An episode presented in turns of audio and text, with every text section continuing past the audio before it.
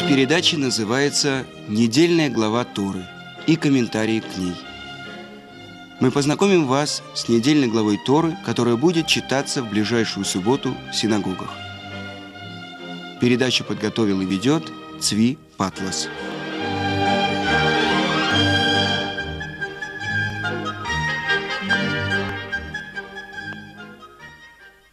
Итак, сегодня мы начинаем с вами изучать новую книгу Торы, книга, которая называется «Шмот», имена.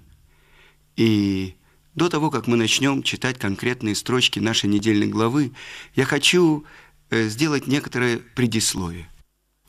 Вся книга «Шмот», вторая книга Тары. Первая книга Берешит говорит о творении мира, о наших працев, которые заложили основы мира, который будет построен. Итак, Вторая книга Тары «Шмот», «Имена», или по-другому она называется «Исход». И об этом говорит величайший комментатор Торы Рамбан. Если первая книга Тары «Берешит» – это книга Яцера, творение, то есть замысел Творца, он начинается в книге творения, книге Берешит – то он реализуется в книге Шмут. Ведь э, на самом деле главы еврейского народа Авраам, Ицхак и Яков – это главные события, которые, которые описывает книга Берешит, жизнь наших працев. Но уже рождаются 12 колен, 12 сыновей у Якова, и завершается книга Берешит тем, что Яков и его сыновья спускаются в Египет – но после этого похороны Якова и смерть последнего патриарха Йосефа. И вот как будто возвращается к этой строчке Тары книга, вторая книга, книга Шмот. И объясняет, как же реализуется это. И книга называется «Имена». Имена. И перечисляется 12 колен Израиля, 12 имен – сыновей Якова.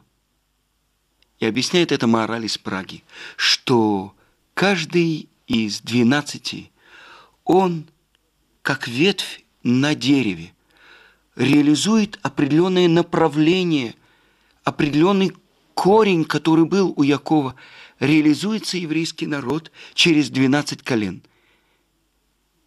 Двенадцать сыновей. Я приведу пример. Рувен – Рыя – это зрение. Шимон – это шмия, это слышание. Иуда – это дебур, это речь. Годая – благодарность. Итак, 12 основ, 12 стержней, на которых строится здание, пока небольшое здание. 70 душ спустилось в Египет, а Иосиф и его сыновья уже были там. И там, в Египте, начинается зарождение еврейского народа, как народа. Ведь пока это было три наших праца, двенадцать сыновей Якова, семьдесят душ, которые спустились в Египет, семья. И вот там, в Египте, начинается зачатие еврейского народа, беременность еврейского народа. Наши мудрецы сравнивают Египет с горнилом, там, где э, плавится металл. Вы когда-нибудь были или, может быть, видели в фильмах литье чугуна, плавка. Что там? Только огонь. И даже самый твердый материал, железо, превращается в жидкость. Через какое-то время он застынет, обретет форму. Вот это то, что происходило в Египте с еврейским народом.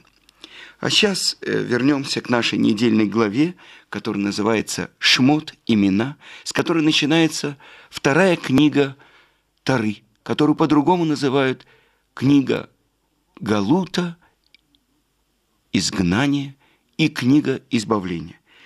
И перечислим главные темы, о которых говорит э, наша глава. Первое, с чего открывается глава, это рассказ о первом поколении евреев в Египте об их приходе в Египет и смерти там. Ведь умерли все сыновья Якова в Египте, и только тогда начинается первое угнетение евреев. После этого рассказ о втором поколении евреев в Египте, об удивительном увеличении их численности и о порабощении их египтянами.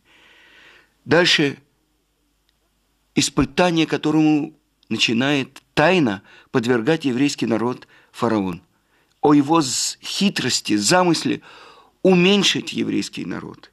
И о тайном приказе повитухам, чтобы они убивали детей при родах. И рассказывается о том, кто были эти повитухи. Это Йохевет, будущая мать Мошерабейну, и это Мирьям, его сестра. И, наконец, вторая глава нашей главы, она посвящается рождению Муше, того, кого в будущем Творец пошлет, чтобы вывести евреев из Египта. И дальше описывается про то, как в изгнании получает первое пророческое видение Муше, и Творец посылает его выводить евреев из Египта. После того, как Муше и Аарон приходят к фараону, вместо освобождения наступает еще более тяжелый период, более тяжелый галут. Приказ фараона не выдавать солому, но соблюдать норму кирпичей. И завершается глава как претензией Моше, э, вопросом Моше к Творцу. После того, как я пришел говорить с фараоном, не улучшилось, а ухудшилось положение евреев. Но теперь вернемся к нашей недельной главе. Итак, спускается в Египет Яков и все его сыновья, и умирают Яков, на этом завершается последняя книга Берешит, и вот в начале книги Шмот умирают все сыновья Якова. И сказано в Таре, и наполнилась земля ими. То есть, что значит, объясняет Елкут Шимони, наполнилась евреями не только земля Гошин, но и вся земля египетская. Другое объяснение – наполнились ими театры, цирки и другие места, где египтяне поклонялись своим идолам так как была нарушена воля нашего праца Якова, который хотел, чтобы евреи жили именно в отдельно в земле Гошин, обособленно и отдельно от египтян. Но сказано, что евреи отошли от обычаев своих отцов. Они хотели раствориться в Египте, быть близкими с египтянами. И одна из первых вещей, что они сделали – они отказались от обрезания. И это была причина того, что во всяком поколении восстают против нас, чтобы уничтожить. Потому что мы не отделяемся от других народов. Итак, это э, странная, казалось бы, вещь. Всего прошло каких-нибудь, может быть, максимум 80-100 лет – и уже евреи отказываются от своей избранности, расселяются по всему Египту, отказываются от обрезания. И, как ни странно, тут же вспоминается то, что происходило э, в Советском Союзе. Ведь э, сказано в наших книгах то, что египетское изгнание, оно будет очень похоже на последнее страшное двухтысячелетнее изгнание, в котором мы находимся до сегодняшнего дня. И то, что происходило, естественно, многие отказались от обрезания, то есть отказались от своей уникальности. Вспомним, мы говорили об этом, это грех, который делали во времена греков, во времена Маковеев, евреи, эллинизированные евреи – но с другой стороны, сказано, что в Египте евреи не отказались от своего святого языка, не отказались от своих имен, не отказались от своей одежды. Во многом от этого мы отказались в нашем последнем страшном двухтысячелетнем галуте, особенно в 20 веке, когда появился новый идол, идол коммунизма, идол науки, идол, идол построения светлого общества в отдельно взятой стране, а потом перевод этого опыта на всю остальную планету. Но поразительные вещи рассказывает э, в своей книге Равыцкак Зильбер, что даже те, которые полностью отказались от еврейства, то есть куда можно дальше уйти, если еврей служит в КГБ. Но вот э, родился у одного из офицеров КГБ, это мы говорим про начало 30-х годов, сын. Причем происходило это где-то в Беларуси. И муж с женой обсуждают, надо от, э, сделать обрезание сыну. И тогда отец принимает решение. Я поеду в командировку, говорит офицер КГБ, э, на две недели. За это время ты позовешь Мойля и сделаешь обрезание. И вот проходит две недели, возвращается этот офицер из командировки вместе с двумя своими еще друзьями, тоже другими сотрудниками КГБ, тоже евреями. И он приходит в дом, и что он видит? В его доме вот только что кончился обряд обрезания. И он с кулаками набрасывается на мой кричит, ты, старый мракобес, что ты делаешь в моем доме? Что ты сделал моему сыну? Он бьет его и с э, пинками выгоняет э, Мойля из дома. Я тебя посажу, ты у меня еще увидишь. И весь этот спектакль он делает для тех сопровождающих его друзей, евреев из КГБ – но продолжает Равыцкак и рассказывает, что этот офицер не знал то, что знал этот Мойль. Он показал себя ярым коммунистом, противником религиозного дурмана, обряда обрезания. Но он не знал то, что знал Мойль, и то, что знали другие, эти два офицера, что таким же образом они делали обрезание и своим сыновьям. Но продолжим читать строчки нашей главы. И египтяне заставляли сынов Израиля работать тяжело, и горько сделали жизнь их из-за работы с глиной и кирпичами, и из-за всякой полевой работы, всякой работы их заставляя выполнять. О чем говорится? О том, что постепенно свободные люди были превращены в рабов, то есть евреи были призваны на служение фараону. И так объясняет Рамбан то, что каким образом происходило закабаление свободных людей. И возложил на народ повинности, забирая у них людей на царские работы, и назначил начальников из египтян, чтобы те выбирали по своему усмотрению людей для различных работ. Месяц или более пусть строят для царя, а остальное время пусть проводят у себя дома. А эти начальники велели им строить города для фараона.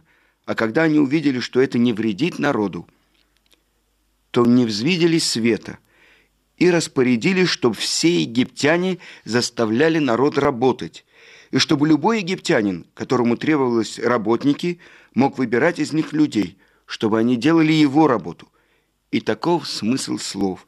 И египтяне заставляли сынов Израиля работать тяжело. Зачем привел к такому тяжелому труду фараон еврейский народ? Потому что он боится, чтобы он не размножился. Пен ербу, чтобы не размножились. И на это отвечает Творец в Геморе, в трактате Сота. Так говорит Творец. Вы говорите, чтобы не размножились, а я говорю, да, размножится. Кен ирбу. Итак, казалось бы, противоречие. Именно потому, что утекчается условия жизни евреев в Египте – Именно в этот момент Творец дает, что расплодились и размножились сыновья Израиля. И еще на одну вещь обращают внимание комментаторы. Э, первые две главы почти совсем не упоминается имя Творца. Ни по одному из э, имен его, ни по одному из его свойств не открыто ни намеком. Где же он? Что он покинул землю? Разве не он сказал Якову, когда он спускался в Египет, «Я с тобой спущусь в Египет, и я тебя выведу оттуда. Где же пребывает он во время рабства, угнетения, страданий? И объясняется это так, что народ, который унижен, который заставляют работать, он перестает чувствовать присутствие Творца. Народ полагает, что Творец забыл и покинул его. Ведь когда э, Тара рассказывает о, о працах, он открывался, он обнадеживал, и тогда понятно, когда рабы думают, что их оставил Творец – это об этом именно намекает первые две главы, в которых скрыто его имя. И это говорит про то, что они думают, как они осознают. То есть Творец открывается в мире по тому, насколько его воспринимает мир. И именно в этот момент эту тьму прорывает яркий луч света – Наши мудрецы э, сравнивают людей, которые отвергают Творца, отодвигаются от Него железным занавесом, который находится между людьми и Творцом. Так вот, раскалывается этот железный занавес, который отделяет небо от земли. Так описывает Талмуд, объясняет Талмуд строчки рождения Моше. «И увидела она, что он хорош» говорят наши мудрецы. В тот миг, когда родился Моше, весь дом наполнился светом. Свет учится в том, как сказано это в начале книги Берешит, и увидела она, что он хорош. И написано, и увидел всесильный свет, что он хорош. Итак, казалось бы, при полной тьме, при полном скрытии рождается тот, кто должен вывести весь еврейский народ из скрытия, из темноты к горе Синай, чтобы там получить Тору. И через это проявляется, как Творец воздействует на этот мир. Фараон говорит, чтобы не размножились, а Творец говорит размножиться. Фараон говорит, чтобы не родился тот, кто выведет евреев из Египта, чтобы он был тут же убит. Кто его спасает? Родная дочка фараона. И она отвергла идолопоклонство, которое было в доме ее отца, фараона, и она получает новое имя – дочь Всесильного. Несмотря ни на что, она его спасает. И таким образом Творец приводит избавление в этот мир. Но вот наступают три строчки, которые, в которых упоминается многократно имя Всесильного. И было спустя много времени, и умер царь египетский, и застонали сыновья Израиля от работы, и закричали они, и вознесся их крик от работы к всесильному. И услышал всесильный стенание их, и вспомнил всесильный союз свой с Авраамом, Ицкаком и Яковом, и увидел всесильный сыновей Израиля, и узнал всесильный только после того, как сыновья Израиля сами обратились к нему, это имя Всесильного, Элоким, появляется четыре раза подряд. И тогда он выходит во всей славе из сокрытия и больше не действует из-за кулис, а открыто и явно вмешивается в исторические события, рукою сильной и мышцей простертую – выводит всесильный чудесами и знамениями, которых не было до этого, свой еврейский народ из теснины, из Мицраима. И это начало избавления. Потому что когда евреи перестают надеяться на кого бы то ни было из людей, когда не связывают свои несчастья с какой-то определенной личностью или причиной, когда они поднимают свои глаза к небесам и обращаются к Всесильному, Он спасает. Все было готово к избавлению. Евреи уже не могли выдерживать египетского пленения. Но что было толчком? То, что умер один фараон, встал другой, а гнет остался все тот же. Уже есть избавитель Израиля, Муше. Он достиг самого высокого пророческого уровня, который описывает наша глава, с первых ступеней, когда он видит образ и еще не понимает, что он значит, когда он слышит голос, как будто говорящий голосом его родного отца, Моше-Моше. Дальше постепенно он поднимается, и Творец посылает его избавлять еврейский народ из Египта.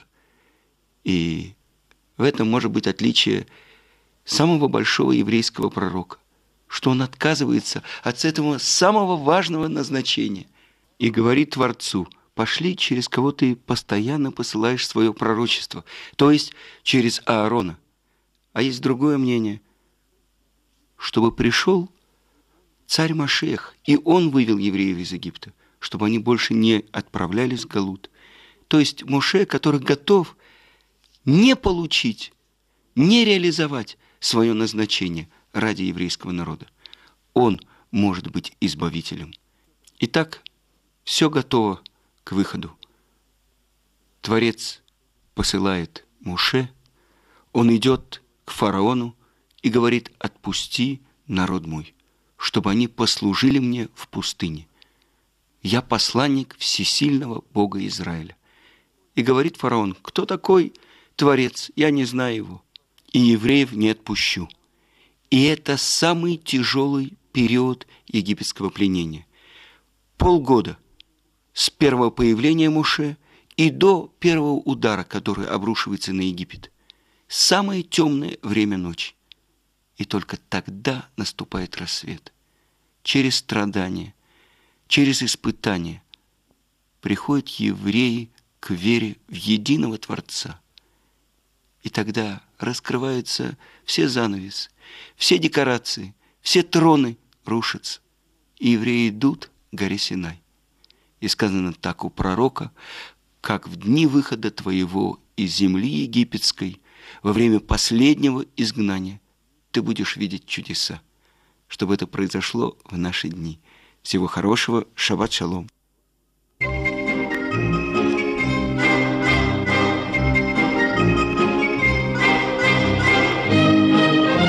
Слушали передачу «Недельная глава Торы» и комментарии к ней. Подготовил и вел Цви Патлас.